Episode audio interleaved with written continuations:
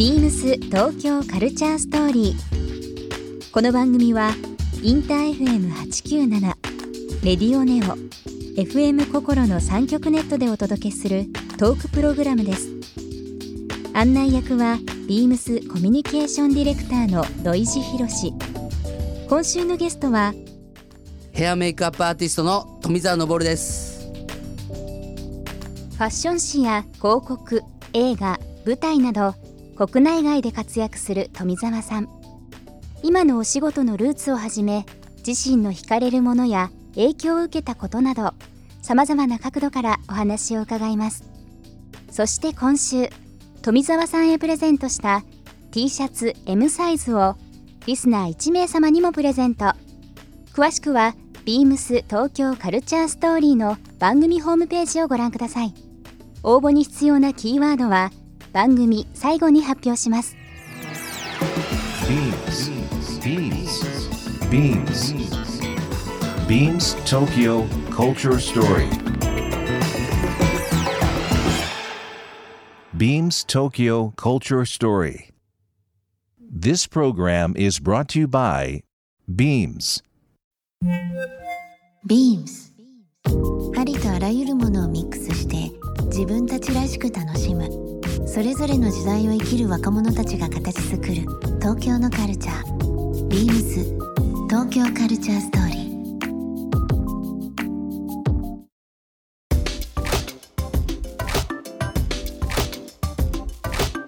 野呂さんあの、はい。ヘアメイクアップアーティストという部分でもう20年30年長くお仕事されてますけども、はい。こう印象深いもの印象に残ってるものってどういったものが？あったりしますかこれ今ですねまあこんなこと言っちゃったらあれなんですけどやっぱり毎回毎回全力でやってます、ただやっぱりあのー終わったものっていうのはなかなか忘れてしまうって言ったらあれですけども、その場その場で、あのー頑張ってやるんですからなんですけどね、ここ最近やってる中で一番面白いのはですね、えー今度は赤ちゃん。生まれてちょっとぐらいからですねめちゃめちゃ毛が多くてですね。知ってますその子。知ってる？知ってます。名前何ちゃんでしたっけね？ベイビーちゃんこ。ベイビーちゃんこだ。これ。これねあフォロワー数のラジオ聞かれてる方、うん。ちょっと本当一回インスタグラムとかね見てもらそうですね。あの子可愛いですよね。可愛いですよ。赤ちゃんなんだけども毛が爆量で。爆量もう見た瞬間ですね、あのまあまあ本当ねインスタグラムみ見てもらっていいんですけどちょっとね懐かしさとね なんかこう昭和のねモンチッチのようなね、うんあの可愛さを思い出しちゃったよねあれ初めて見た時本当びっくりしましたもん、友達に見せられて。あそうでしょ？えそののぼるさんお仕事されてるんですよね？そうあのほら友達経由で、ね1歳のこと。そう。そのまあ今1歳ですけど、ん。もうちょっと前ですもんね。もうそうですね。何ヶ月の時から。でまたまたねその人もまあ、えー土井さんも知ってる友達からのご紹介でですねね。えーやってみませんかと。んまあ、これだったらのぼるさんお願いします。って、これ赤ちゃんだしあのずじっとしてるわけじゃないんだけど、いろんなの作りたいんですと、ん。あのそのジャストパフモだけじゃなくて、なんかいろいろやってほしい。はい。あっていうオーダーを受けましてね。おいマジかよと思って。ただなんかやってますねそれを。だからぜひそれはちょっと久々に飛んだお仕事だったな。でしたね。親まあだからそのあのヘアメイクも抱っこしながら、えーお母さんに抱っこしながらやるような、うん。これなかなか流動あの動きながらですね、あのああやる感じです いやなかなか面白かったですね。ですよね、あのーはい。もう今もうキャリア積まれてて、長年いろんなことされてる中でも、本当に数ヶ月のお子、まあ、赤ちゃんからもういろんな方々までされてますけど、今後やりたいこととか、その一緒に仕事をしてみたい方とか、うんああ野村さんいろんな方がおわりされてるので、かもしれないですけど。そうですね。やっぱりそのだんだんですねこのボーダーレスな感じがやっぱいいのかなっていう感じですね。その国内でだけでやるっていうことではなくてですね、いろいろ国外の方とかですねあの年代も関係なしですね、いろんな方とあのご一緒してですね感覚を共有共有したりしなかったり、そういうのでですねなんかやってみたいなっていうのはいつもあるんですね。なるほど、うん。楽しみですね。はいビームス東京カルチャーストーリー、えーここで一曲。今日はですね、えー富澤昇さんの方に選んできていただいております。曲のご紹介の方よろしいでしょうか。はい。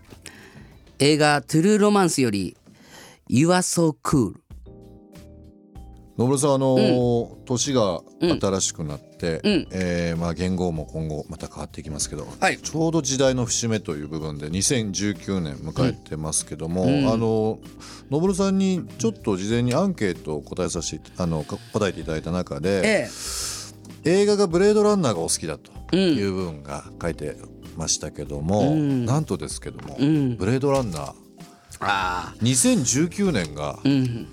モチーフなんですよそんな年になっちゃいましたね。えドキ。あれ82年の映画なんですけどそうですね。2000まあ未来を見据えて、まあ、うん。未来の話ですけど、2019年の出来事なんですよ。その年になっちゃいましたよ。そういうことですか。はい、な2001年宇宙の旅ももちろんそうですけれどうん。も未来がこう,、まあ、こうなんじゃないかとかこういうストーリーっていうので、うん。描かれるのがもうついにまた来ちゃいましたね。はあ。たださバック・このトゥ・フューチャーもねこの前。そうですもんね。ねこの前もちょっと時間経ちますけど、うん。ブレードランナーでさえももう。とうとう来ちゃいました。未来を迎えちゃいましたあれ2019そうですね。ハリソン・フォードの、うん、これは本当にすごい。なのであのセあのー映画のセットもすごいかっこいいし、そのなんと近未来っていうかの感じがすごくいいいいいいんですよね。なんか。あとなんかあそこでやるあのエアブラシでですねファーってこうメ,、イクするみたいなのあるんですけどね。あれ僕なんかいまだにあれやっちゃってますもんね。好きなんですよね。エアブラシのグラデーションとか。なるほど、うん。メイクっていうのもいろいろですね。ただこうや塗るんじゃなくてそういったようなパあのものを使ってですね、うん。メイクアップするっていうのも結構あるんでそうですようね、ん。なんかあの雑誌のこう、うん。メイクアップと、うん。例えばよくあのファッションショーとかっうん。ていうのはやっぱりこう観客の方々とかうん。に見せるためにちょっとまたこう体裁が変わってきますもんね。そうですね。ね、やっぱりそういったところでまた新しい技術だとか、新しいものが出てくるっていうのがあるので、うん。まあブレードランナーの話はないですけども、うん。もしかしたらその野村さんが今アートという部分で手掛けられてるものがうん。30年後40年後ですけども皆がやってる メイクアップになるかもしれ普通になっちゃうんですよね、ない。うんだって今もう本当にこのえーすごいやっぱりそのすごいブレードランナー今2019年言われましたけど、人造人間っていうかだってチップをつけてる人も結構多いらしいじゃないですか、今うん。今そうですよね。うん、いやーすごいですよね。私は考えられないですけども。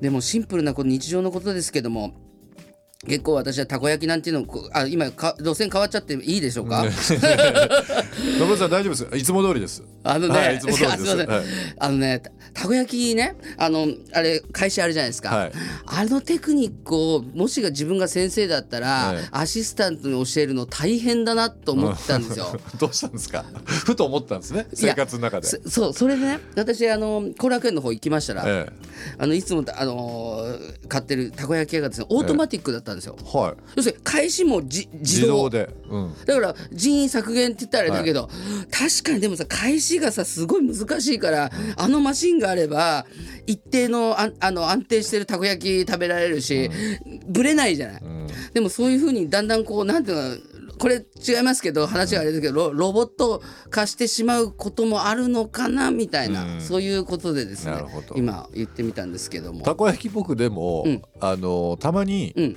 タコブツが2個入ってるとか たまになんか何かが間違ってタコ入ってないっていうのがあるじゃないですかこうはい並びとかで、はい。僕ああいうの結構好きですけどね。やっぱそのい 意外性というか。やっぱりイレギュラーなものを求めやっぱマニュアル通りじゃないですね。そうですよ。ロイさんもさ言言ってみれば僕のことポジティブポジティブって言うけど、あなたも相当ポジティブだよね。すすごい。それクレームしちゃう人も結構多いらしいじゃない？やっぱり。好きですけどね。僕もさやっぱそうなんだね、だからこのんあの人造人間、はい。そんな人が別にじゃあ現れなくても、あのオートマティックにしないで、もうちょっとアナログでいこうぜなんていそう感じもあるかもしれないですね。でもあの、ん。冒頭にお話しいただきましたけど、うん。やっぱりそのヘアメイクする時人と人なんで、うん。やっぱりこう会話だとか空気感とか、やっぱりそのロボットにはできないうん。人間同士だからできるっていうそのなんかやり取りっていうのがヘアメイクなんかもう 一番距離近いところでされるわけですよね。顔を目の前にしてとかっていう。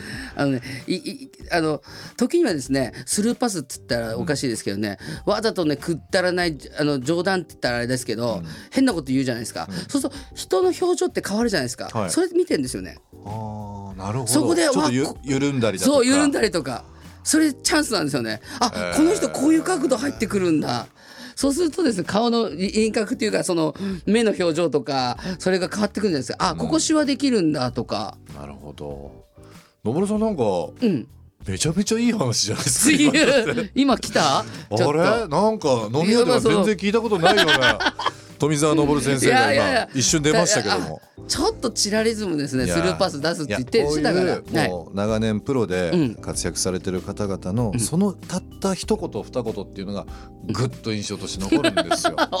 素晴らしい。土井さんもねやっぱうまいですね。いや本当に思うんですよ。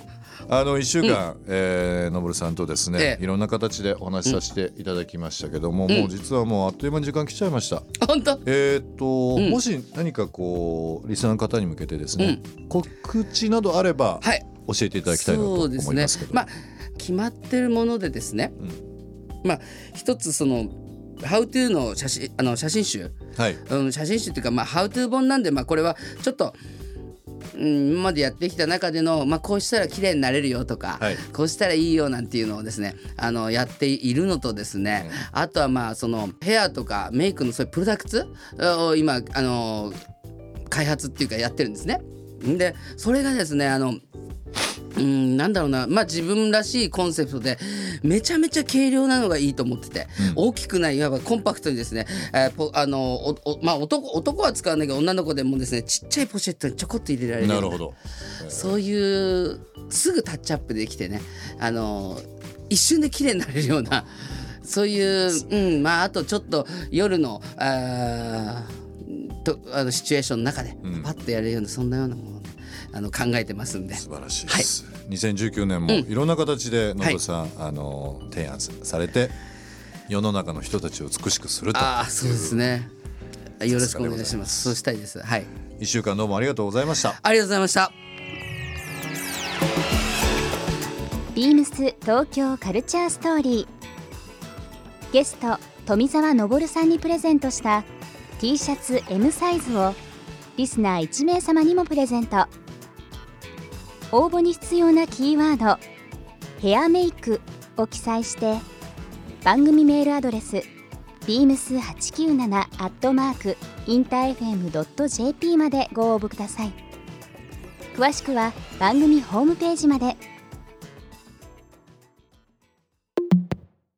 ビームス。